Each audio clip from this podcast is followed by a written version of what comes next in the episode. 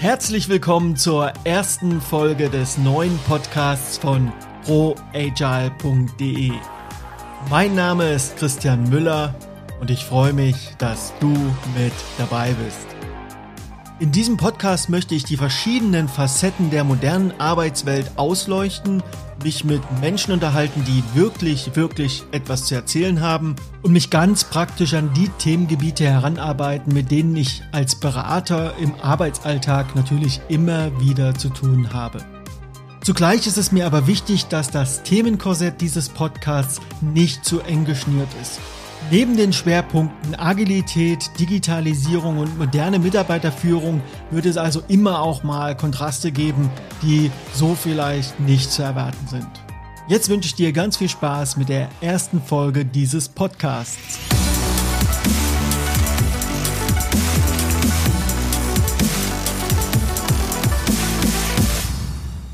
Bei mir ist Oliver Scholz, er ist 50 Jahre, gebürtiger Deutscher, der vor 25 Jahren in die USA übergesiedelt ist. Oliver war lange Zeit für Unternehmen wie Microsoft, Facebook und Amazon.com tätig. Und genau über diese drei Unternehmen werde ich mich mit ihm unterhalten. Ich möchte erfahren, wie es ist, in solchen Unternehmen in den USA zu arbeiten und welche Unterschiede er zwischen Deutschland, Europa und den USA sieht.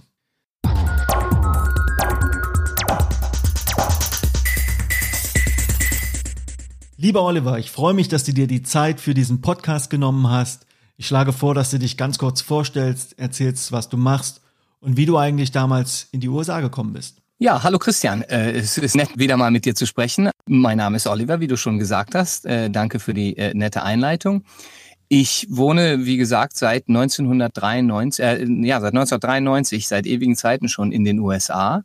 Ich habe ursprünglich hier mal für fünf Jahre in Florida gelebt. Äh, dort habe ich eigentlich nicht im Technologiebereich gearbeitet, sondern habe äh, noch studiert äh, und habe dann äh, eine, nebenbei eine Übersetzungsagentur eröffnet. Und dann bin ich immer so mehr in die Technologieszene reingestolpert. Das war am, ganz, am Anfang ganz lustig eigentlich, weil ich dort äh, selber durch meine Arbeit, weil ich eben äh, Übersetzer war äh, mit meiner Agentur, brauchte ich eigentlich Technologie, die es gar nicht gab zu dem Zeitpunkt. Also ich hatte zum Beispiel Office auf meinem Computer, aber ich hatte nicht die Möglichkeit, meine deutsche äh, ähm, sah, mein, meine deutsche Arbeit äh, von der von der ähm, von der Grammatik her zu korrigieren beziehungsweise zu kontrollieren. Da gab es also jetzt irgendwie keinen Spellcheck oder so.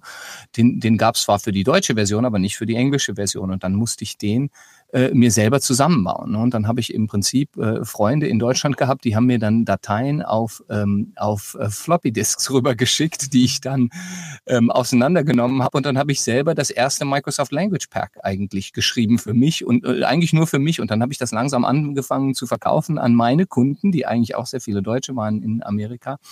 Und äh, äh, äh, dann habe ich da bin ich immer mehr in den Technologiebereich reingekommen und habe dann äh, irgendwann einmal gesagt, das muss man doch irgendwie verbinden können und habe dann meinen Lebenslauf an Microsoft abgeschickt. Wusste ich auch gar nicht wohin, äh, ganz un, ganz unprofessionell eigentlich nur an so eine E-Mail-Adresse jobs at microsoft.com und dann bin ich eben bei Microsoft gelandet. Und da, dort bin ich jetzt mehr oder weniger seit äh, äh, langer Zeit, wie du gesagt hast, gab es da mal eine dreijährige Unterbrechung, wo ich woanders war. Und jetzt bin ich wieder zu Microsoft zurückgekehrt vor etwas über einem Jahr und fühle mich da eigentlich sehr, sehr wohl und bin seitdem äh, ähm, glücklich äh, wieder im, im Mutterschiff gelandet sozusagen. So, jetzt bist du ja 1993 in die USA übergesiedelt. Und wo bist denn du damals eigentlich gelandet? Damals bin ich zuerst nach Florida gegangen und zwar ähm, hatte ähm, ich das wie, wie das so oft im Leben passiert äh, meine meine meine damalige Freundin und später Frau war eine Amerikanerin die ähm, hat äh, de deren Eltern in Florida lebten. Ich hatte auch schon einmal äh, ein Jahr vorher in Florida Florida gelebt. Ich kannte das also daher ganz gut und ähm, äh, wir sind dann nach Florida gezogen, um relativ nah an ihrer Familie zu sein, bei ihrer Familie zu sein. Und da ich dann noch damals noch studierte, habe ich dann das eben mein Studium als Fernstudium fortgesetzt und ähm, habe dann in, in den USA einfach nebenbei, weil das, weil das Studium eigentlich eine recht einsame Geschichte war, habe ich dann ähm, eine Übersetzungsagentur aufgebaut, weil ich dachte, ähm, äh, man könnte das Geld ja ganz gut gebrauchen ne? und mhm. äh, es hat auch eigentlich sehr, sehr viel Spaß gemacht. Ne? Und ich arbeite immer sehr viel und sehr gern.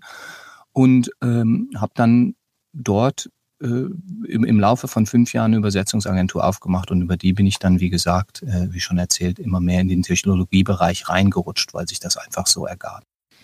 Ja, da bist du also wie die Jungfrau zum Kinde eigentlich in die Tech-Szene gekommen. Das klingt ja so ein bisschen wie so eine typische Story. Erstmal in die USA gegangen, gegründet, hast dich ein bisschen ausprobiert und wie bist du dann aber konkret zu Microsoft gekommen? Wie muss ich mir das vorstellen? Ja, das war, das war super interessant, weil ich auch äh, total naiv war in dem, zu dem Zeitpunkt. Ne? Ich kannte an der Technologie, über die Technologiebranche wusste ich eigentlich gar nichts. Ne? Ich hatte damals Windows 95 auf meinem Computer, ne, war ich eigentlich total angetan davon. Ich war auch ein riesengroßer Microsoft-Fan zu dem Zeitpunkt, muss man sagen. Äh, auch wenn zum Beispiel als damals gab es Netscape-Browser noch, wenn sich da äh, Leute noch dran erinnern können. Äh, den, den, den, der war deutlich besser als Internet Explorer, aber ich habe trotzdem Internet Explorer benutzt, einfach weil ich äh, dachte, das ist Microsoft und das ist in Windows 95 integriert und das ist einfach da deshalb schon besser. Integration fand ich schon immer eine äh, ne, ne gute Idee. Ne? Ja. Und dann habe ich irgendwann einfach mal gesagt, hey, ich arbeite jetzt so viel im, im, im, im sprachlichen Bereich mit meiner Übersetzungsagentur und immer mehr im Technologiebereich auch da brauche ich dann einfach mal irgendwie eine Möglichkeit, das zusammenzuführen. Ne? Und dann habe ich gedacht, da gibt's doch gar keine bessere Möglichkeit, als das bei Microsoft zu machen. Ne? Und da, aber ich wusste nicht, was für Jobs es da gibt. Ich hatte zum Beispiel überhaupt keine Ahnung, was die verschiedenen Jobfunktionalitäten waren. Ich hatte ein paar ähm, Kurse im Entwicklungsbereich gemacht, damals auch schon online.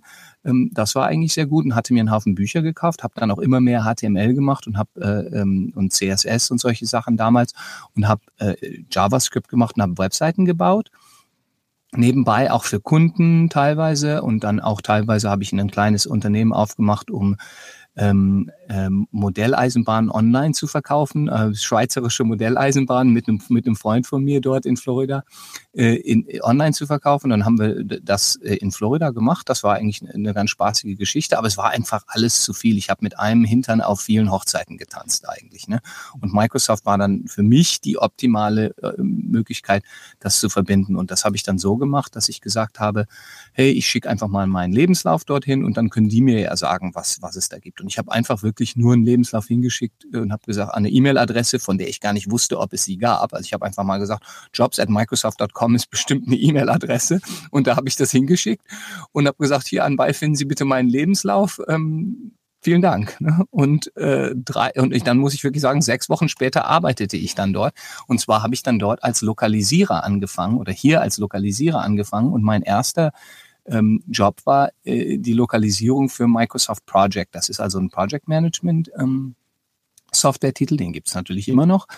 Ähm, und, und da war ich der, der Lokalisierer, der Pilotlokalisierer. Das heißt also, ich habe Microsoft ins Deutsche übersetzt und habe äh, gleichzeitig den Ansatz, den ich da entwickelt habe, beziehungsweise mit dem ich da gearbeitet habe, dokumentiert und ähm, habe dann den anderen Sprachen, da gab es 14 andere Sprachen zu dem Zeitpunkt, den äh, habe ich dann geholfen, das in andere Sprachen zu übersetzen und habe gesagt, so müsst ihr das machen. Ja, habe den im Prinzip die Bedienungsanleitung dafür geschrieben, wie man das machen muss. Und das war der Job des Pilotlokalisierers. Und das habe ich für anderthalb Jahre gemacht.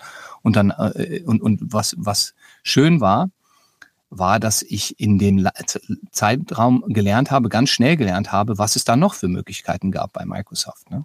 Und da habe ich dann diesen diesen Program Management äh, Job gefunden und äh, wusste ich, als mir jemand erzählt hat, was der machen, was die machen, habe ich dann sofort gesagt, das will ich auch machen. Und ein Jahr, anderthalb Jahre später habe ich das dann angefangen. Was muss ich mir jetzt eigentlich unter Program Management in diesem Kontext vorstellen? Ist das sowas wie Projektmanagement auf einer anderen Flugebene? Ja, das ist äh, äh, Jein. Also ich, ich sage das jetzt mal mit, mit Vorbehalten. Und zwar ist es das so, dass ähm, Projektmanagement, das, das siehst du in, in, in in Deutschland, glaube ich, des, äh, des Öfteren, dass das so der Jobtitel ist dafür. Aber Program Management ist eigentlich was anderes. Program Management ist Produktmanagement plus Projektmanagement. Ja. Und Produktmanagement bedeutet hier wirklich, das sagt man immer, wenn man, wenn man so liest, sieht man, das ist so der CEO des Produkts, ne, der Chef äh, des Produkts. Das heißt also derjenige, der entscheidet, was ähm, in welchem Marktbereich siedeln wir dieses Produkt an? Was machen wir eigentlich? Ja, welche Strategie verfolgen wir hier? Grob gesehen, was wird die Funktionalität des Produkts sein? Und ähm, und, und, und wie wird das Produkt dann, dann funktionieren? Und dann arbeitet man mit Design und Entwicklern zusammen, um dann äh, eben dieses Projekt, Produkt ähm, über die Ziellinie zu bringen und, und, und an den Kunden zu bringen. Mhm. Also es ist, es ist nicht nur Projektmanagement. Projektmanagement ist ein Teil davon, aber ähm, es ist nicht, äh, nicht unbedingt der größte Teil davon. Gerade in, in einer Welt, in der man immer mehr ins agile Arbeiten umgeht, da wird das Produkt, das Projektmanagement natürlich auf die äh, auf die Entwickler ähm, sozusagen ja, abgerollt ist vielleicht ein bisschen zu hart gesagt, weil abgerollt eigentlich bedeutet, dass man sich da vor einer Verantwortung ähm, von einer Verantwortung zurückzieht, aber das ist schon ähm, man, man, man, man ermächtigt eigentlich die, die Gruppe selber, das Team selber am, am Projektmanagement äh, teilzunehmen und das zu kontrollieren. Hm. Wie hast du diesen äh, Wandel oder diesen Wechsel da empfunden? Im, im, also das war ja früher, als ich da, als ich bei Microsoft angefangen habe, war das alles gerade noch Waterfall oder Wasserfall, dass man einfach gesagt hat, hey, erstmal verbringen wir drei Monate, um, um Pläne zu schmieden, ne, um uns zu entscheiden, in welchem Marktbereich sind wir, wie wird das funktionieren, dann, dann äh, schreibt man die Spezifikationen dafür, schreibt man alles auf, ne, und dann arbeitet man mit Entwicklern zusammen und dann macht man lange Pläne dafür, wie das implementiert wird, dann wird es implementiert und dann wird es getestet. Ne? Also das war dieser, dieser traditionelle äh, Waterfall oder Wasserfall-Ansatz. Ähm, der, äh, das hat sich im, bei Microsoft relativ lange gehalten eigentlich. Äh, ne? Da hat man erst, ich würde sagen, so um 2000, ähm, wenn ich mich recht erinnere, war das um 2008 herum. Ähm, da war ich auch das erste Team bei Microsoft, das das agile Training dann äh, gemacht hat. Und da haben wir, in, in, das war bei, bei Skype ähm, oder bei, bei Link und Skype, als Microsoft dann irgendwann, Microsoft hatte ja ein Produkt, das hieß Link, das war für, für den Enterprise-Bereich ein Kommunikationsprodukt. Und dann haben wir Skype gekauft und damit sind wir dann in dieses Agile eigentlich reingekommen, dass wir die, dass wir dann agiles Training gemacht haben in dem Team und dann haben wir unsere gesamte Arbeitsweise eigentlich umgestellt auf das agile Arbeiten. Ähm, die, dieser, dieser Wandel, den fand ich sehr, sehr schön, weil das eigentlich bedeutet, dass man viel schneller arbeiten konnte und viel schneller Sachen an die Kunden bringen konnte und, und nicht mehr so langfristige Planungen machen musste, die, die, die sehr anstrengend äh, sein kann. Ne? Wie haben das damals eigentlich die Mitarbeiterinnen und Mitarbeiter um dich herum gesehen? Wenn du sagst, du fandst das eigentlich ganz schön, muss das ja noch nicht bedeuten, dass das alle im Konzern so gesehen haben. Wie war denn da deine Erfahrung? Wie haben das die Mitarbeiterinnen und Mitarbeiter um dich herum wahrgenommen und gab es da vielleicht auch Widerstände? Ja, es gibt immer wieder Skeptiker. Ne? Es gibt immer wieder Leute, die sagen, ähm, warum sollte man etwas reparieren, was gar nicht kaputt ist? Ne? Es funktioniert doch so, wie es funktioniert. Warum, warum müssen wir da äh, was ändern? Die gibt es immer wieder. Ne? Aber insgesamt, glaube ich, hast du im Technologiebereich immer wieder äh, so eine Grundphilosophie, die sagt, hey, lass uns mal was Neues ausprobieren. Und dann, dann macht man das einfach. Ne? Und dann sagt man, also die meisten Leute sagen äh, immer sofort, ja, bin ich dabei, machen wir. Ne? Und äh, machen die dann auch mit Freude und äh, die sind dann immer sehr, sehr kritisch auch. Also wenn irgendetwas, wenn es irgendetwas gibt, was nicht gut funktioniert, wird das immer sofort angesprochen. Ne? Und ähm, was im agilen Bereich gerade bei so sehr, sehr großen Projekten ja passieren kann, ist, dass große infrastrukturelle Veränderungen sehr, sehr schwierig sein können und dass mhm. man die vielleicht auch im agilen Bereich nicht, nicht immer ähm, so gut durchführen kann, vielleicht wie mit einem traditionellen Wasserfallansatz. Ähm, also da gibt es zumindest Leute, die das, die das denken. Und ich habe auch Projekte erlebt, wo, wo das, ähm, wo das nicht, nicht falsch ist. Also ich habe, äh, ich kann da jetzt mal ein Beispiel geben von einem Projekt, das äh, eigentlich einen ähm, einen, einen Wasserfallansatz brauchte, ja, meiner Ansicht nach. Zum Beispiel, äh, als ich da in Windows gearbeitet habe, und da haben wir es gar nicht agil versucht, aber als ich in Windows gearbeitet habe, da gab es dann irgendwann mal den Ansatz, dass man sagt, wir, wir, wir modernisieren das gesamte Filesystem das äh, Windows zugrunde liegt. Ne? Und dieser Ansatz, das muss wirklich total durchgedacht sein und total durchgeplant sein am Anfang, wo man sich, da kann man nicht einfach sagen, hey, lass uns jetzt erstmal anfangen mit dem ersten Teil hier und das implementieren wir jetzt mal und dann nehmen wir den ersten Teil darüber, den, oder nehmen wir ein paar Funktionalitäten darüber äh, auf dieses neue Filesystem und die anderen bleiben im alten Filesystem, weil das, das, das, das geht nicht. Du kannst die nicht beide äh, separat laufen lassen. Und sobald du dann sagst, hör mal, das funktioniert jetzt für dieses eine, für diesen einen Use Case oder für das eine Szenario, da können dir hunderte andere Szenarios kaputt gehen dabei und da kannst du ähm, deinen Kunden äh, das ganze Unternehmen im Prinzip versauen, weil ja ganze Unternehmenszweige, also die, die, die ganze Welt läuft auf Windows. Ne? Und da, da kannst du nicht einfach äh, den Leuten sozusagen den Teppich unter den Füßen wegziehen. Hm, okay. Ähm, aber habt ihr das denn überhaupt mal mit einem agilen Vorgehensmodell probiert? Weil der Waterfall-Ansatz setzt ja voraus, dass ich zumindest ziemlich genau weiß, was ich am Ende haben möchte und idealerweise auch schon die einzelnen Schritte dazwischen relativ gut kenne, beziehungsweise möglichst sehr detailliert beschreiben kann. Wie war denn das bei euch? Wir haben es wir zumindest äh, in diesem Bereich äh, so so gemacht, also in diesem Windows-Bereich, da, da, haben wir auf jeden Fall sehr, sehr viele Sachen durchgedacht und äh, im Prinzip alles durchgedacht ne? und mit sehr, sehr vielen anderen Gruppen äh, im Unternehmen äh, gesprochen und zusammengearbeitet, um sicherzustellen, dass was wir da dachten, dass das äh, so auch Sinn machte ne? und dass, dass man, äh, dass man das ähm, dass man das so durchziehen konnte. Ne? Ich war jetzt auch nicht Teil der Gruppe, die das durchgeführt hat, sondern ich war ein Teil der Gruppe, die da äh, ähm, eine Dependency hatte, also die da abhängig von war, ne? die da eine gewisse Abhängigkeit hatte und wir mussten dann ähm, dort etwas zu sagen und sagen, mal, funktioniert das so für uns? Was müssen wir da ändern? Was, was, was sind da die, was ist da der Downstream Impact für uns? Ne? Was ist, mhm. müssen wir dann da im, im, im Nachhinein machen, damit wir auf diesem neuen Fallsystem arbeiten können? Ähm, da und, und dieses unter diese Gruppe, die das geführt hat, die haben das eigentlich sehr, sehr zentral geregelt und äh, das, das wurde lange durchgedacht und da wurde wirklich lange überlegt, was man da, ähm, was man da alles machen muss. Und wie weit man gehen kann. Okay, jetzt hast du also gesagt, dass man so ein Filesystem eher mit so einem klassischen Waterfall-Projektmanagement-Ansatz überarbeitet. Im Vorgespräch hast du mir gesagt, das ist so wie, als würde man ein fliegendes Flugzeug einmal im Flug auseinander und komplett neu wieder zusammenbauen. Aber wie war das eigentlich bei dem großen Herbst-Update von Microsoft Windows im äh, letzten Jahr, was äh, wegen massiver Probleme zurückgezogen werden musste und auch im zweiten Anlauf nicht ganz fehlerfrei war? Mit welcher Entwicklungsmethode wurde da eigentlich gearbeitet?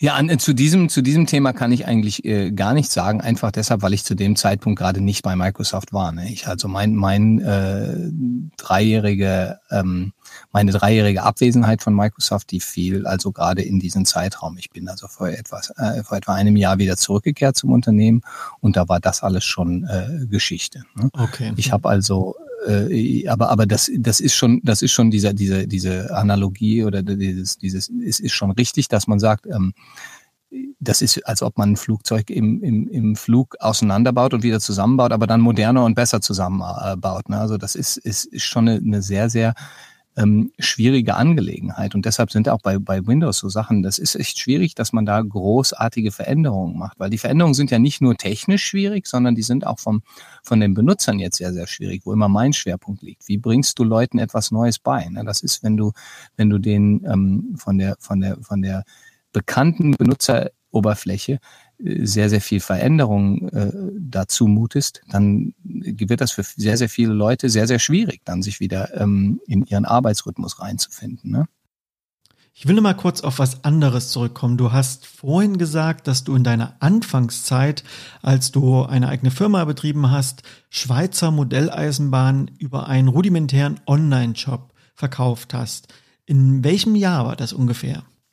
Oh, das war 1900 wie, warte mal, das war etwa 1996, 97, 98 in dem Zeitraum. Also relativ früh. Das Internet war ja da noch relativ jung. Und ähm ja, ja, das Internet war da sehr, sehr jung. Da gab es noch nicht mal, da gab es nicht so eine Möglichkeit, dass du zu Shopify gehst und sagst, genau. ja, ich baue mir jetzt mein mein äh, äh, mein Shopping Cart zusammen. Das ging alles, das war alles auf den primitivsten Ebenen. Zum Beispiel so wie das bei uns funktionierte. Wir haben da einfach nur äh, die ähm, wir, wir haben das so gemacht, dass die, die ähm, Bestellungen über E-Mail zu uns geschickt wurden.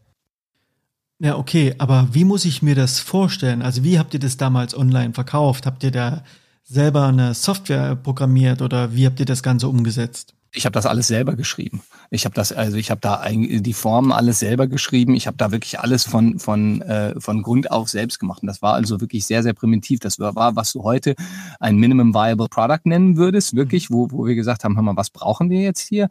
Und äh, das haben wir dann ähm, wirklich ganz kurz zusammen, habe ich das ganz schnell zusammengeschustert ähm, selbst, selbst den Katalog, den Produktkatalog, der Produktkatalog war bei uns manuell zusammengestellt, ne, weil da gab es diese, diese Eisenbahn, da gab es nicht viele Veränderungen, da gab es nicht äh, tägliche äh, Updates, die man machen musste, um, um zu sagen, dieses, dieses, äh, diese ähm, Eisenbahn ist jetzt nicht mehr im, äh, im Sortiment oder die ist nicht mehr auf Lager oder so.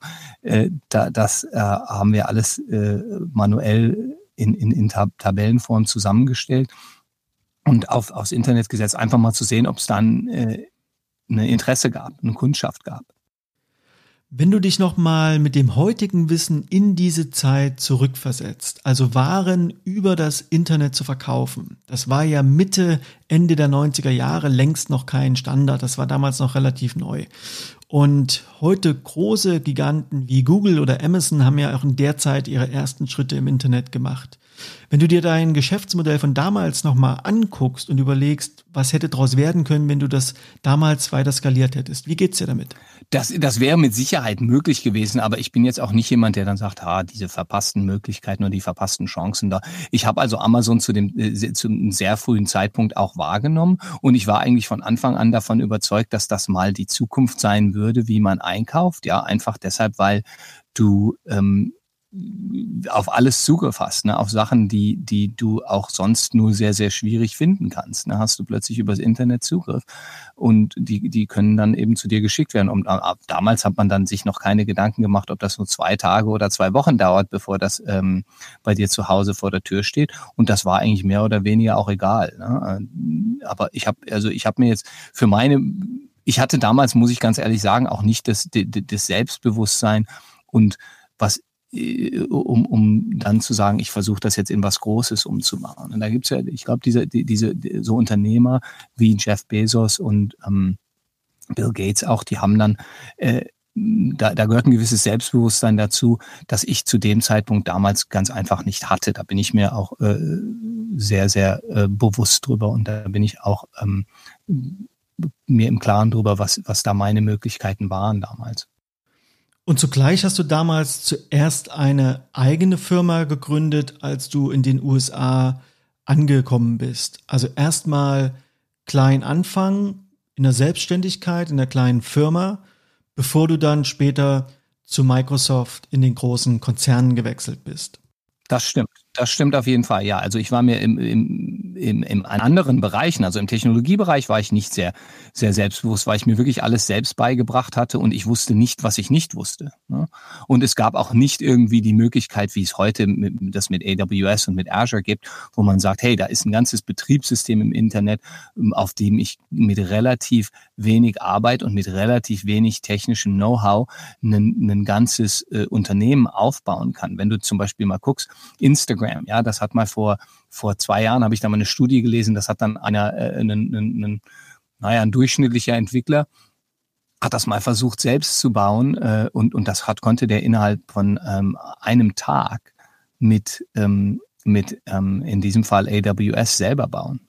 Hm. Also die, die, die, die Möglichkeiten, die da heute bestehen, die es damals nicht gab, wo, wo, wo wie gesagt, damals gab es nicht mal die Möglichkeiten, einen Standard Shopping Card äh, zu benutzen, wo, wo, wo man ähm, auf seiner Internetseite dann eben das einbauen konnte, dass man äh, dass man Kreditkarten annehmen konnte oder so. Bei uns mussten die Kredit, die, die haben ein Formular ausgefüllt. Das war ein sicheres Formular allerdings, aber das war schon alles.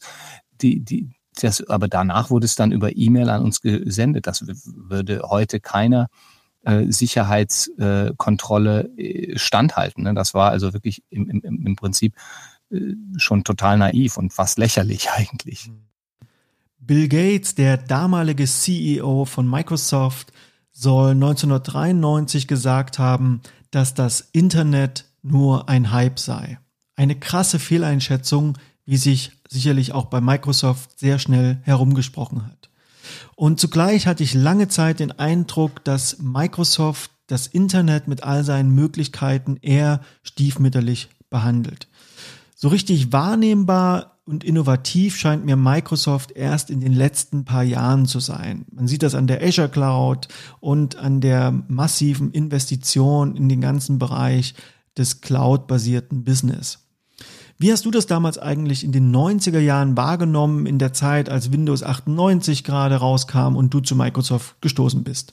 Ja, als ich damals zu Microsoft gegangen bin, das war 98, das war im November 98, ne, also das war schon auch ähm, ein, ein, ein kleines bisschen später.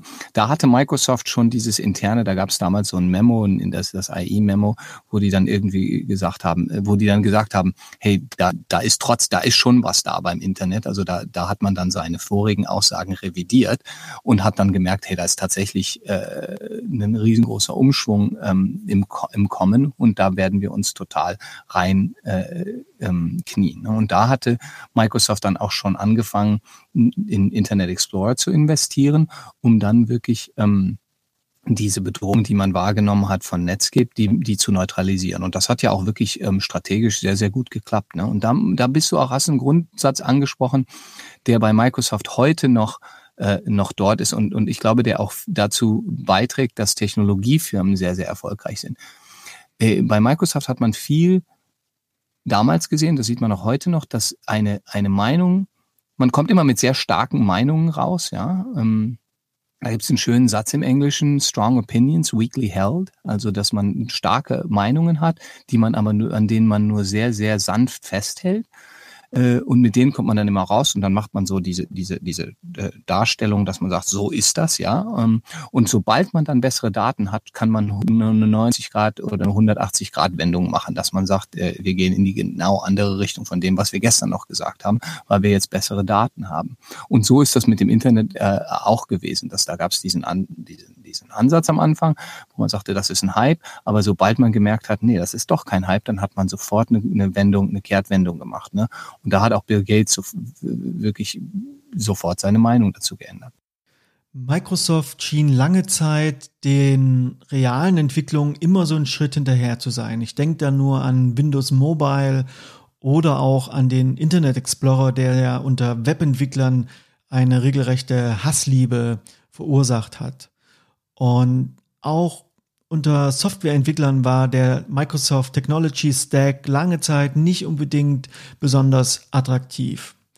Jetzt sieht man aber, dass da wirklich ein Strategiewechsel stattgefunden hat. Also Microsoft investiert äh, immer mehr in Open Source Projekte, hat erfolgreiche Portale wie LinkedIn oder GitHub äh, gekauft und scheint sich insgesamt auch immer mehr zu öffnen. Die Azure Cloud, das gesamte Ökosystem drumherum erfreut sich immer größerer Beliebtheit. Ich frage mich natürlich, wie haben die das gemacht und was hat das dazu geführt? Und ja, vielleicht kannst du mir noch ein bisschen was dazu erzählen, wie du das wahrgenommen hast, was deine Einschätzung ist, wo das herkommt.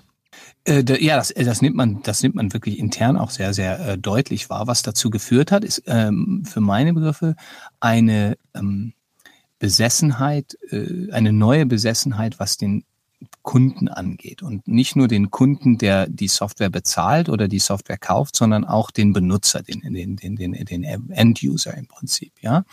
Und das, das hat eigentlich sehr, sehr viel äh, verändert. Da wird jetzt wirklich regelmäßig über Customer Obsession gesprochen, was man früher eigentlich bei Microsoft nie gehört hat. Ne? Das ist wirklich so eine Besessenheit, dass man sagt, wenn wir die Benutzererfahrung, die müssen wir richtig hinkriegen. Früher hat man sich über Benutzererfahrung eigentlich nur äh, ja, zweitrangig Gedanken gemacht. Und das sahst du auch an den Strukturen, die es im Unternehmen gab. Zum Beispiel, als ich angefangen habe bei Microsoft und als ich dann meinen ersten ähm, Program Management Job hatte nach, nach äh, etwa anderthalb Jahren, da habe ich die Benutzeroberfläche für ein ähm, für eine Geschichte gemacht, die nachher, die später Microsoft CRM wurde. Das fing an mit einem, das fing an mit einem Tool, das hieß Clearlead. Das gab es auch nur in den USA und das, das war im Prinzip ein Lead Management System, also wo man dann die ersten Ansätze, die ersten Kontaktpunkte mit einem Kunden festgehalten hat und, und, und die äh, dann in, in, in, in, in einem vorgefertigten Prozess dazu geführt äh, haben, dass man mit dem Kunden regelmäßig Kontakt haben konnte und dass man rausfinden konnte, was ein Kunde eigentlich haben wollte. Das war so im, im, im Small-Medium-Business-Bereich angesiedelt. da haben wir uns über die Benutzererfahrung nicht nur keine Gedanken gemacht, da hatten wir überhaupt keine Struktur, um, um das in irgendeiner Form festzuhalten. Wir hatten keine Designer im Bereich, da gab es keine Designer, da gab es keine ähm, Usability Engineers, also, ähm, also Leute, die ähm, Usability Studies gemacht haben, wo man dann feststellt, kann man das überhaupt benutzen? Ist das einfach zu benutzen? Ist das schwer zu benutzen? Wo haken die Kunden hier fest? Das, die, diese Struktur gab es da einfach gar nicht. Ich hatte dieses Bewusstsein schon damals, dass ich ähm, sehr kundenorientiert war und sehr benutzeroberflächenorientiert war und das musste ich aber alles selber zusammenschustern. Ich war da mein eigener Designer, ich habe da meine eigenen ähm, meine eigenen äh, Designs wirklich auf Photoshop und auf Adobe äh, Illustrator angefertigt. Ich habe da meine eigenen Schaltflächen ähm, auf äh, Adobe Illustrator gemacht. Ne? Also das waren alles Sachen, die stellst du dir heute gar nicht vor. Da hast du heute ein Design-Team dafür. Und wenn, wenn das wirklich jemand macht mit so mit, mit, mit, mit einem Halbwissen, der da wirklich nicht viel ähm, nur, nur selbst angeeignetes Wissen zu hat, das, das, das sieht man da schon und das hat man damals auch gesehen. Ne? Da gab es die, die, diese, diese Besessenheit gab es damals noch nicht. Das wurde im Laufe der Zeit immer mehr, aber ähm, ganz deutlich langsamer als die, die Industrie insgesamt. Und deshalb hat Microsoft da, glaube ich, äh, gerade im, was man den Consumer-Bereich nennt, auch viel, ähm, viel äh, ähm, Probleme gehabt eigentlich im Laufe der Jahre. Wenn ich diese ganzen wahrnehmbaren Veränderungen bei Microsoft zeitlich einordne, fällt mir auf, dass das in die Zeit fällt, als Steve Barmer als vorheriger CEO von Satya Nadella als neuer und immer noch amtierender CEO abgelöst wurde. Wie siehst du das? Das kann man ganz deutlich sehen. Ja, ja, ja, das äh, da auf, auf jeden Fall. Also die Satya Nadella hat da wirklich sehr, sehr ist ein sehr guter CEO für für Microsoft und äh, jemanden, den das Unternehmen auch brauchte, ne, der ganz deutlich auch ähm, besessen ist von der Benutzererfahrung, äh, die äh, unsere Kunden dann haben und äh, ist auch ein ganz anderer Führungsstil, ein ganz anderer Führ ein ganz anderer Chef in dem Unternehmen. Ne? Der der ist also wirklich ähm, sehr, sehr offener geht er mit Sachen um und ist eigentlich sehr, sehr positiv fürs Unternehmen insgesamt. Äh, auch einer, der einen, einen, ganz starken Technologiehintergrund hat, ne, den Steve Barmer ja nicht hatte. Bill Gates war, war auch sehr, hat einen sehr starken Technologiehintergrund natürlich, ganz deutlich. Ähm, Steve Barmer hatte es dann weniger und ähm, und äh, Satya Nadella hat's dann wieder, aber Satya Nadella ist auch anders als Bill Gates. Der ist also wirklich sehr, sehr äh, moderne, was die, was die Benutzeroberfläche angeht und sagt aber, das müssen wir für Kunden auch richtig äh, machen, sodass das ganz normale Menschen benutzen können. Ne? Satya Nadella ist ja seit 2014 der neue CEO von Microsoft. Und das war ja eine Zeit, wo du selbst auch noch im Konzern warst. Wie hast du denn intern diesen Führungswechsel wahrgenommen? Oder war das überhaupt für dich wahrnehmbar, dass sich da was verändert hat? Ich habe ja zu damals zu dem Zeitpunkt ähm, lebte ich ja schon mehr oder weniger in Prag und habe da ähm, bei Skype in Prag gearbeitet und da muss ich sagen, für mich war der der Wechsel ähm, am Anfang eigentlich ein Non-Event. Also das war so, ja, das hat, hat sich jetzt da ist jetzt halt jemand Neues. Ne? Das hat man also nicht, das ist jetzt nicht sofort so gewesen, dass da ein ganz neuer frischer Wind durchs Unternehmen wehte. Aber das fing langsam an, so sich aufzubauen, als ich dann langsam auch wegging. Ähm, äh, von Microsoft damals. Also ich würde jetzt nicht so sagen, dass sich da auf, von, von, von heute auf morgen riesig was geändert hat. Äh, aber äh, du, du spürtest schon, dass da jemand Neues da war, der auch viel transparenter mit Sachen umging, der viel offener mit Sachen umging. Ähm, und, und dann, der hatte zum Beispiel, da gibt es ein ganz, ganz einfaches Beispiel, ähm, der hat dann wöchentlich ähm, anfänglich so Open, äh, ja, ich weiß nicht, würde es das ein Open House nennen oder wie man das äh, auf Deutsch sagen würde. Der hatte dann so, das waren so auch keine All-Hands-Meetings, sondern es waren so Meetings, wo der dann äh, einen Haufen Leute eingeladen hat und das wurde dann auch intern übertragen und dann konnten Kunden, äh, dann konnten äh, Mitarbeiter einfach Fragen an ihn stellen und die hat er dann so, ähm, die hat er beantwortet. Ne? Also er ging wirklich super, super offen damit um und war auch viel transparenter als, als Steve Barmer. Steve Barmer war jetzt nicht so, dass der nichts, äh, ähm, nie, nichts mit, dem, mit den Mitarbeitern besprochen hätte oder so, sondern das war alles viel strukturierter. Das war dann immer so, dass, dass ab einem gewissen ähm, äh, Jobgrad, also ab einem gewissen äh, Stand im Unternehmen, hattest du dann regelmäßige Besprechungen beziehungsweise äh, Meetings mit ihm, wo er dann ähm, was zur Strategie gesagt hat oder so. Aber bei Satya Nadella war das sofort viel, viel offener, dass da wirklich jeder im Unternehmen mitsprechen konnte und Fragen stellen konnte. Äh, das, war, das war eine sofortige Änderung und die hat dann auch dazu geführt, dass teilweise unangenehme Fragen äh, gefragt wurden und er hat dann da äh, darauf reagiert. Und das Schöne an solchen Fragen ist ja immer, der nimmt die ja dann auch nach der, nach der Fragestellung mit nach Hause und überlegt und dann hat das einen Einfluss auf die auf die Strategie des Unternehmens. Und äh, da hat sich eigentlich dann wirklich im, im, im Laufe der Zeit sehr, sehr viel Positives verändert. Und als ich dann auch wegging von Microsoft, hörte ich von Freunden immer wieder, äh, die noch im Unternehmen waren, da ändert sich wirklich einiges, es wird immer besser.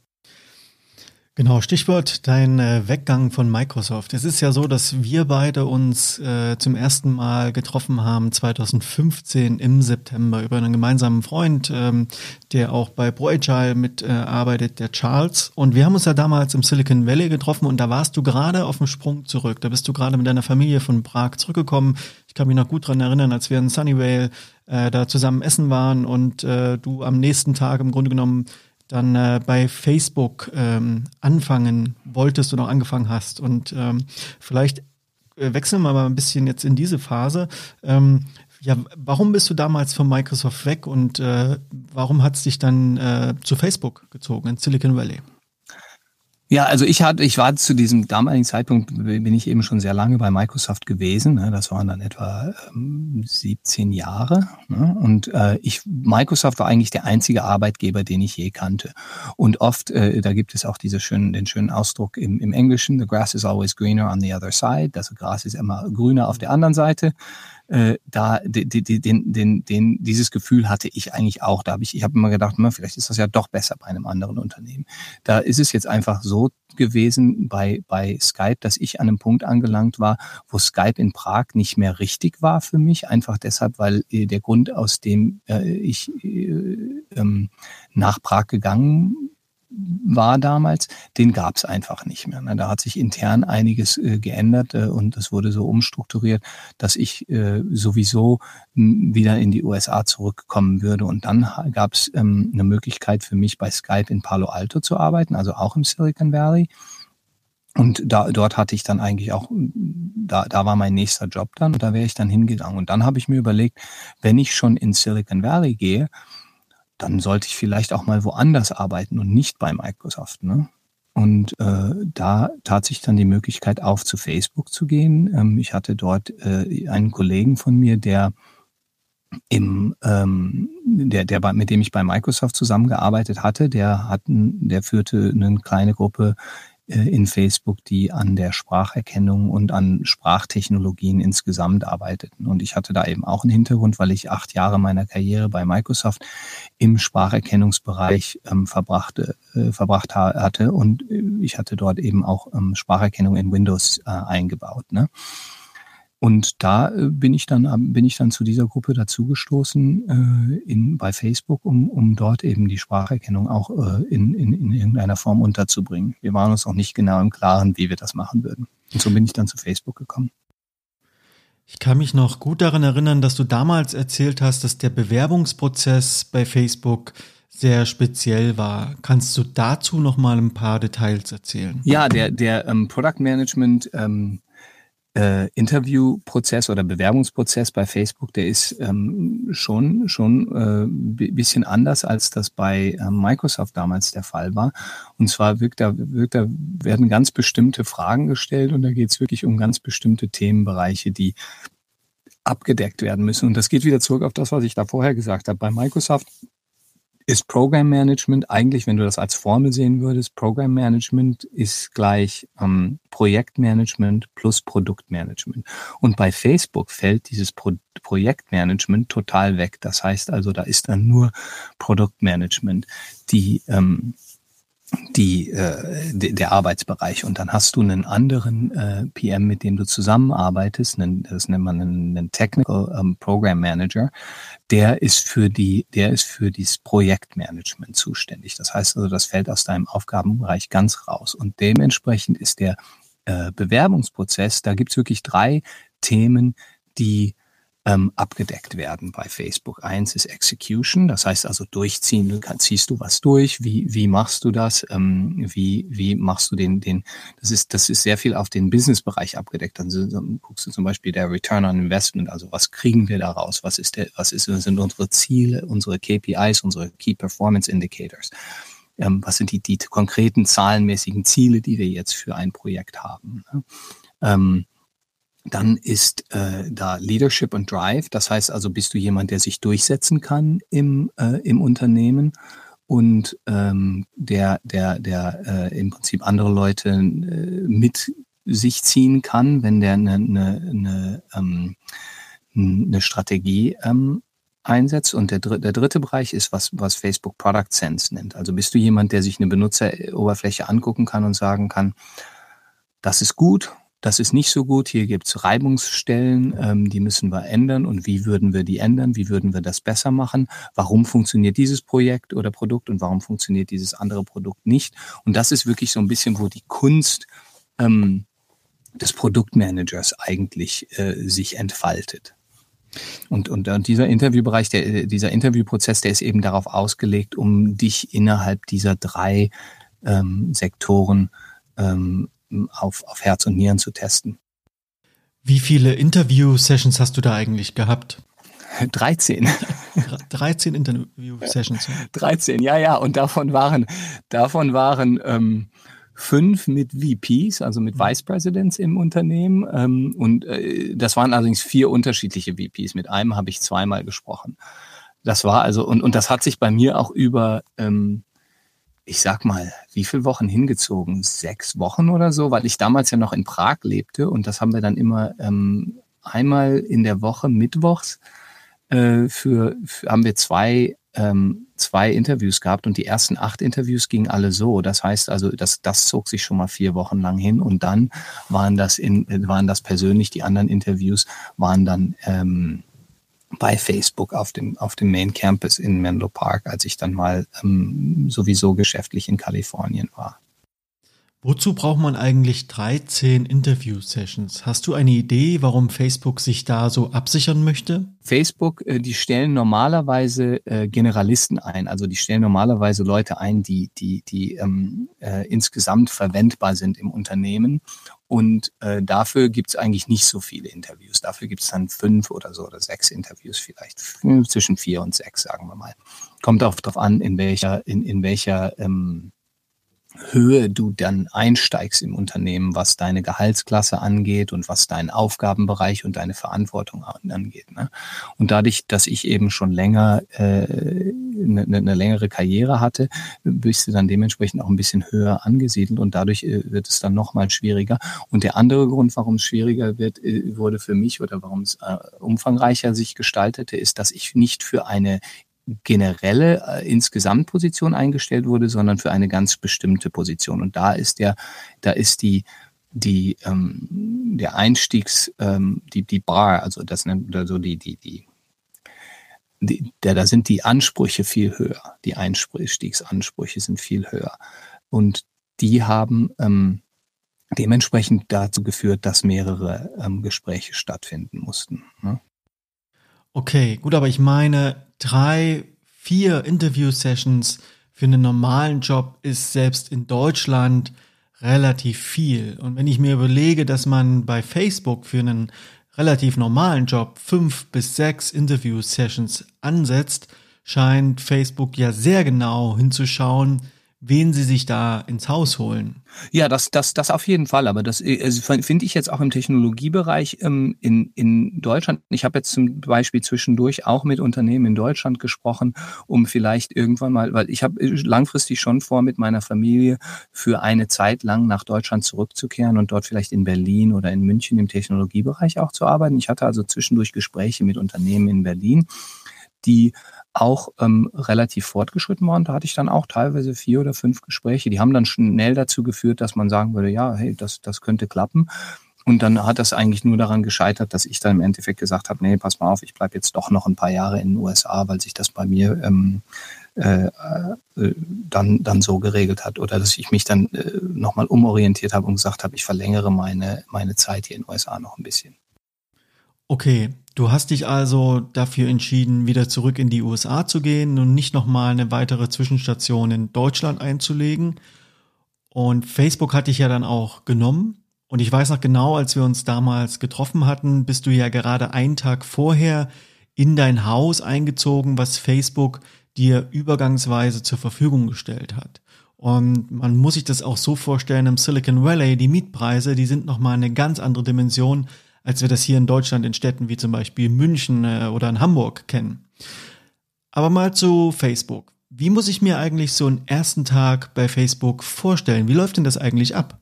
Ja, also ich fand eigentlich, äh, der, der, der erste Tag war, war äh, was ganz Besonderes. Da triffst du dich, also da, da werden die ganzen Neuzugänge und das waren damals zu, an meinem Tag, an dem ich dort angefangen habe, 200 noch was Leute. Also das ist ja ein Unternehmen, das sehr, sehr stark wächst. Und die, die Leute werden dann eigentlich da durch ein ähm, Standardprozess durchge, äh, durch, ja, durchgeführt. Ne? Das heißt also, du kriegst da deinen Computer, du kriegst deinen, ähm, du kriegst einen Rucksack, ne? du kriegst vielleicht ein T-Shirt, wo Facebook draufsteht, du und und und äh, da, das war so der Teil, der man, den, den, den man eigentlich überall hat, wo, wo einfach nur äh, ja was gemacht werden muss, wo man durch muss. Ne? Aber der was schön, was ganz schön war, dann gab es auch immer wieder so Präsentationen von Leuten, wo dann ähm, zum Beispiel Chris Cox, der war damals der Chief Product Officer, der ist jetzt auch nicht mehr bei Facebook, der ähm, kam dann und hat uns eigentlich über Facebook erzählt, hat uns so ein bisschen die Firmenkultur versucht ähm, äh, zu vermitteln. Ne? Und das fand ich sehr, sehr schön und sehr, sehr interessant. Das war so der erste Tag, aber was, was dann interessant war danach, da gab es diesen, diesen Bootcamp-Prozess und der dauert vier bis sechs Wochen. Ähm, und das heißt also, das ist wirklich, wie, wie man sich das äh, vorstellt, ein, ein, äh, so eine Grundausbildung. Ja, das ist so eine Indoktrinierung ins, ins Facebook-System. Und da lernt man viel über das Facebook Engineering-System, also wie funktioniert das, wie, wie ähm, schreibt man, äh, wie checkt man Code ein und wo geht der hin und wie kann man das, äh, wie, kann man das dann ähm, an die Kunden bringen. Das heißt, wie kann man entscheiden, wie viel, welche Prozentsatz von den Kunden oder von den Benutzern das dann tatsächlich sehen. Das lernt man dort alles, ne? auch im, auch wenn man ähm, ähm, Product Manager ist, äh, weil, weil die Product Manager ja im Prinzip immer einen gewissen technischen Hintergrund haben auch äh, oder oft zumindest einen technischen Hintergrund auch haben. Und da lernt man das alles und das habe ich eben vier Wochen lang mitgemacht und dann bin ich nach diesen vier Wochen zu meinem, zu meinem Team dazu gestoßen. Ich habe immer noch so ein bisschen im Hinterkopf, dass du damals am Anfang teilweise nicht so genau wusstest, was jetzt als nächstes passiert. Und du so ein bisschen das Gefühl hattest, dass man dich jetzt einfach mal laufen lässt, um vielleicht zu gucken, wie du dich dort einfügst. Kannst du vielleicht dazu noch mal ein bisschen was sagen? Ja, also du hast die Möglichkeit, äh, also das ist alles sehr, sehr, sehr, du, du da wird immer sehr viel ähm, Verantwortung auf den eigenen, auf den einzelnen Menschen gelegt, dass man sagt, du finde mal du raus, wie man das am besten macht, ne, wie man da am besten lernt. Ne.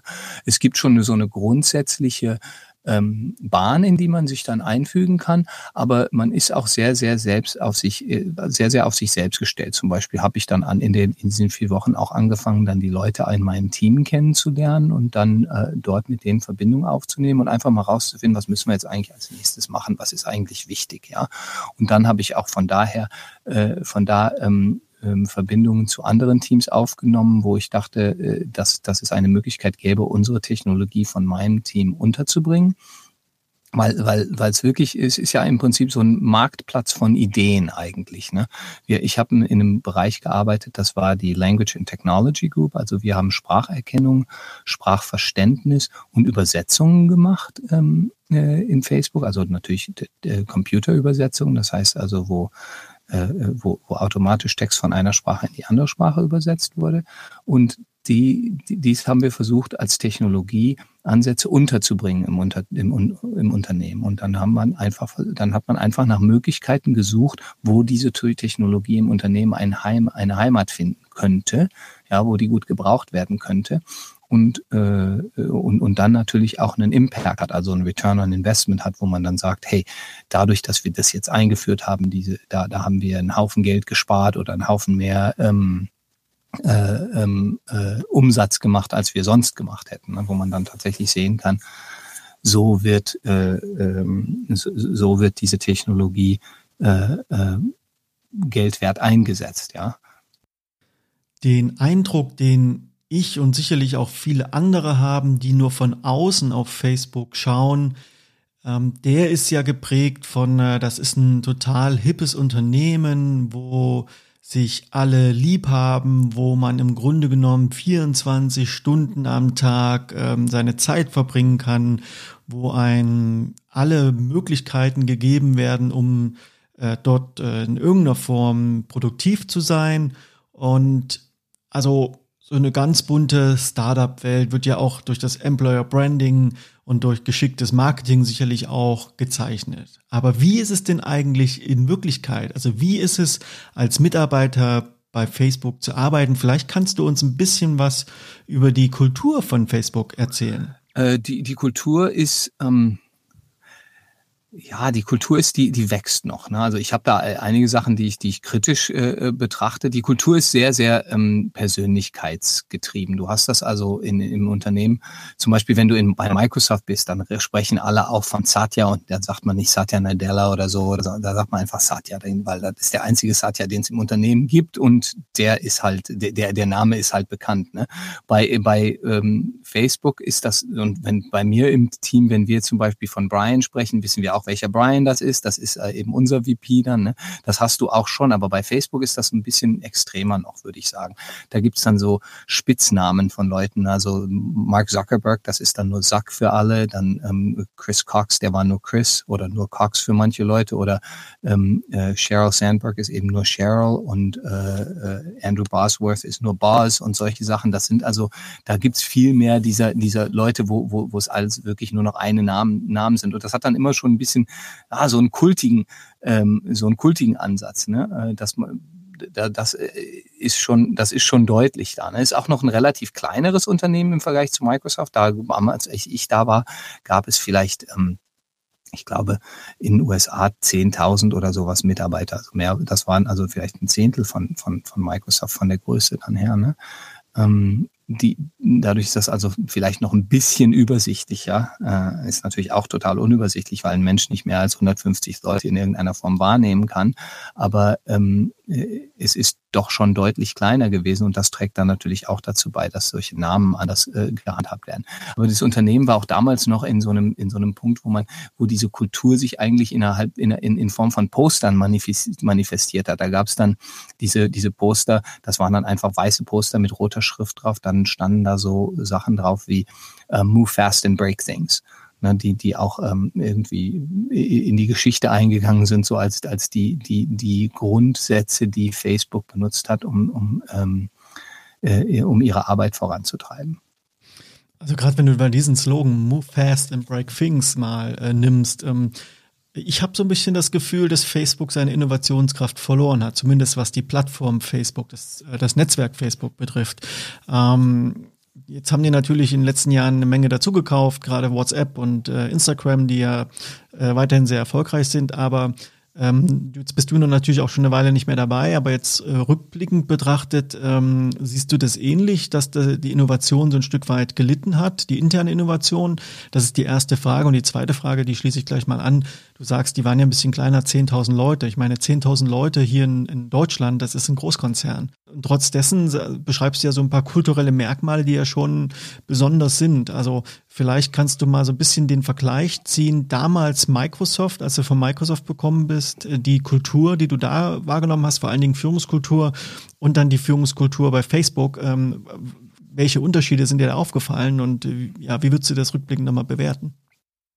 Ja, also ich, ich, das ist interessant. Als ich bei Microsoft weggegangen bin, äh, bin ich, habe ich ja vorher gesagt, bin ich weggegangen, weil ich kannte nur Microsoft und ich wusste gar nicht, was es sonst noch so gibt. Und ich hatte auch gar keine Möglichkeit, da irgendwelche Kontraste zu ziehen, um zu sehen, was gefällt mir eigentlich besser. Ne?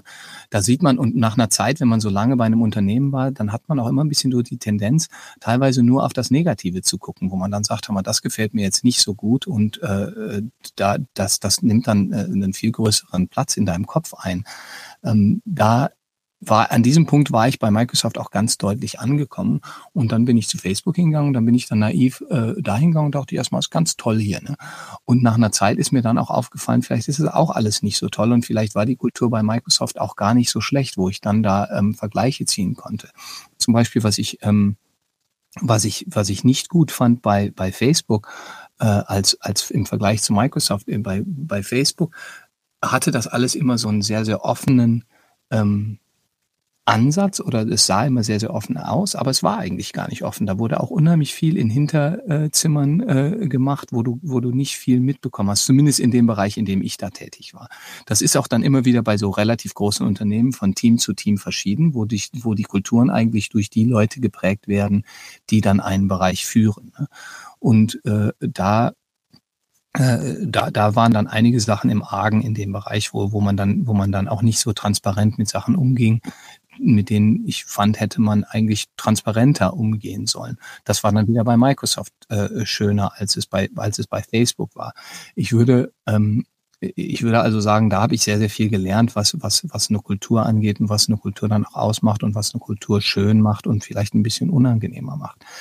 Ähm, die, diese, diese Geschichte mit, ähm, mit, mit, mit Facebooks Move Fast and Break Things, da, da wurde immer für meine Begriffe ein bisschen die Naivität ähm, kam dadurch, die, die man, die man ähm, in den, in den Leuten von Facebook auch sah, wo man, wo man sagte, die, die müssen jetzt eigentlich nur irgendwas Neues machen und sich eigentlich, das, das könnte man dann als Minimum Viable Product äh, rausliefern und dann könnte man gucken, uh, wie sich das, wie sich das im Markt durchsetzt und dann kann man da Veränderungen machen. Das ist natürlich schwierig, wenn du jetzt zum Beispiel so die Möglichkeit hast, sehr, sehr viele persönliche Daten über Leute äh, herauszufinden äh, durch, durch dein Produkt, ne, weil so Facebook halt ja so angesetzt ist und dass man das dann auch als, dass man das auch missbrauchen kann. Das hat man ja später dann gesehen, wie, wie in das in der letzten Wahl in den USA auch negativ eingesetzt wurde. Ne?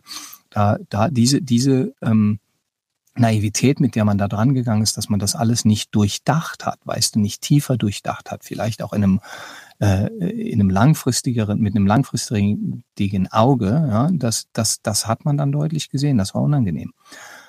Aber, aber insgesamt würde ich trotzdem sagen, das Unternehmen ist immer noch sehr, sehr innovativ und das liegt einfach, ist einfach in die Plattform meiner äh, Ansicht nach auch eingebaut. Zum Beispiel ist das eine Plattform, die insofern faszinierend ist, als dass da wirklich Mikro-Shipments gemacht werden können. Die können zum Beispiel sagen, hey, wir, wir, wir liefern das jetzt raus, irgendeine bestimmte Funktionalität und die kriegen nur ein paar tausend Leute. Und dann gucken wir mal, wie das die paar tausend Leute, wie das deren Benutzerverhalten äh, verändert. Ja, und da kann man wirklich dann sehen, was die Leute anders machen mit einer neuen Funktionalität. Und dann kann man sagen, okay, das macht Sinn, das verschiebt jetzt zum Beispiel die richtigen KPIs, die richtigen Key Performance Indicator oder die falschen. Und darauf kann man dann reagieren und sagen, wir machen da weitere Veränderungen und wir, wir tweaken da jetzt Sachen, äh, wo man wirklich wahnsinnig präzise werden kann, was man, was man für, für ähm, Einflüsse eigentlich auch ausüben will.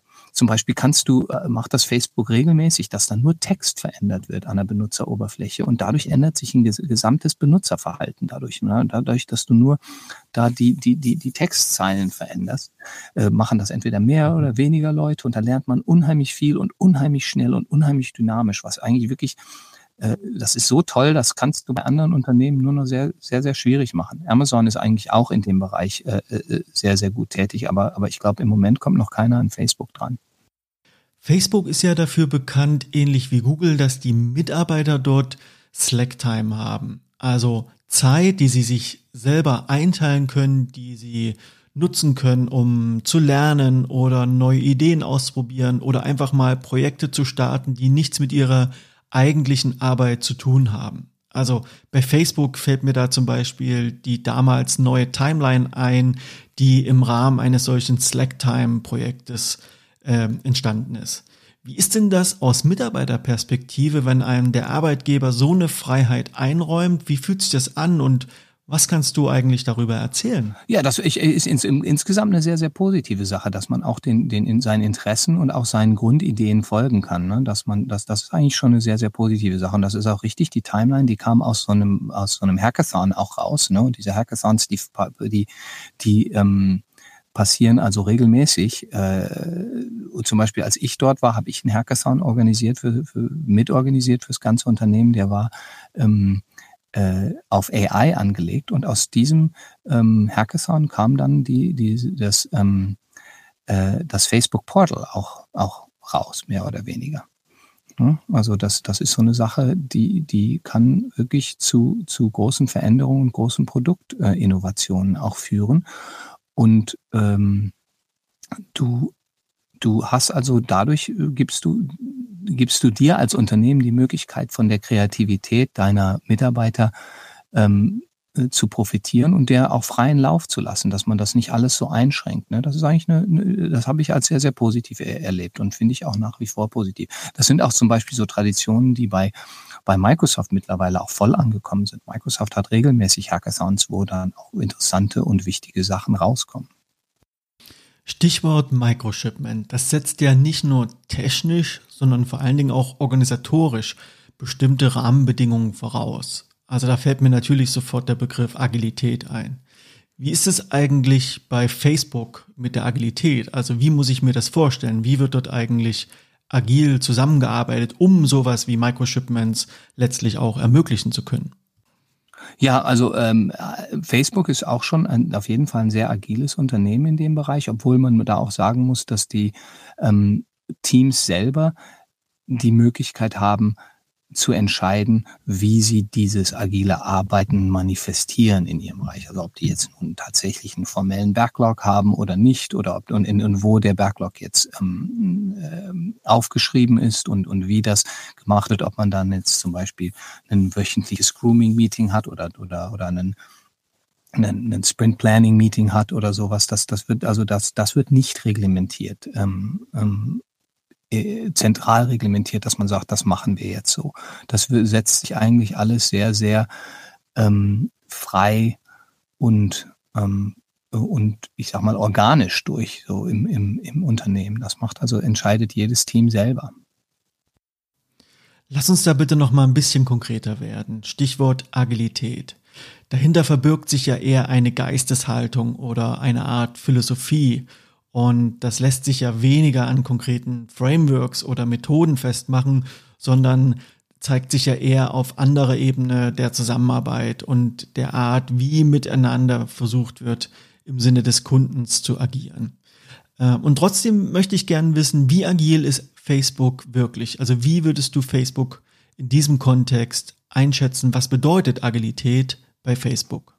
Ich würde das insgesamt schon als sehr, sehr agil beschreiben, weil man wirklich davon ausgeht, man weiß, man weiß viel zu wenig, um, um langfristige Pläne zu schmieden. Ja, man weiß jetzt nicht, wird, es, es bringt jetzt wenig Sinn zu sagen, wir bauen jetzt einen ganz neuen äh, äh Betriebszweig auf, bevor man weiß, ob da überhaupt ein Ansatz von Erfolg oder Kundeninteresse besteht. Ja, äh, da, das heißt also, dann fängt man erstmal klein an und sagt, was ist mein Minimum Viable Product, um das erstmal zu testen. Ne? Und das kann man ja, das kann man ganz äh, äh weit zurückdrehen, dass man sagt, wir, wir, wir, wir machen da so wenig wie wirklich menschlich möglich, um zu sehen, ob man, ob, ob da was, ob, ob da was, äh, was ist. Und dann guckt man, äh, eben ob, auf die Daten und sagt, ja, da ist jetzt entweder was oder da ist nichts. Und insgesamt, glaube ich, bei, bei, bei, ähm, bei Facebook wird durch die Bank weg so gearbeitet. Bei, ähm, bei Amazon ist es, glaube ich, ein bisschen anders.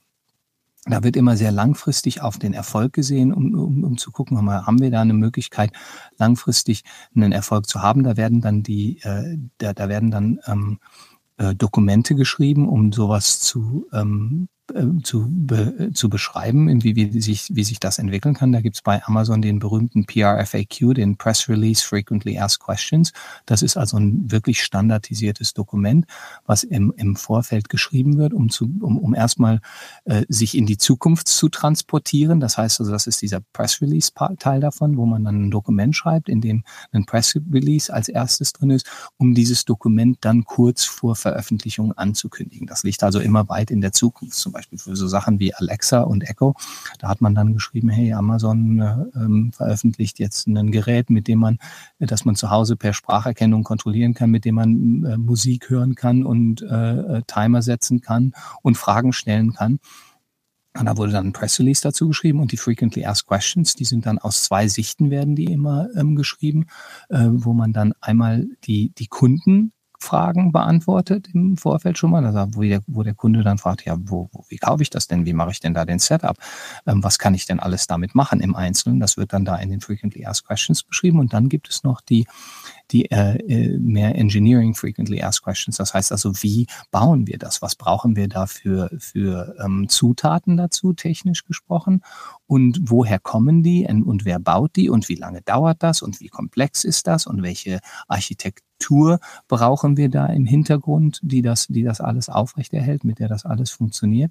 Und das wird dann eben so aufgeschrieben und so ein, so ein Dokument wird dann durch ganz, ganz lange teilweise auch bei ganz lange, durch einen ganz langen Prozess gezogen. Der muss zeitlich nicht sehr lange dauern, aber der geht sehr, sehr hoch ins Unternehmen wo dann alle wirklich sich dieses Dokument durchlesen und es dann versuchen auseinander und sagen, wo sind die Schwachstellen hier, wo ist es gut, wo ist es nicht gut. Und die, ähm, die äh, ähm, Sachen, die dann, die dann kleben bleiben sozusagen, aus denen werden dann echte Produkte.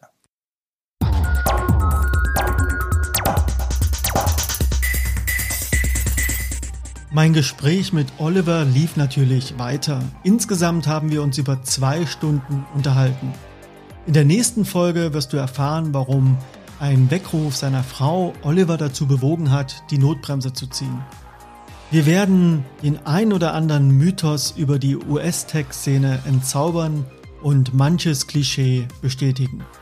Du kannst dich also jetzt schon auf eine zweite spannende Folge mit Oliver Scholz aus den USA freuen, hier im Podcast von proagile.de. Ich freue mich, wenn du beim nächsten Mal wieder mit dabei bist. Mach's gut.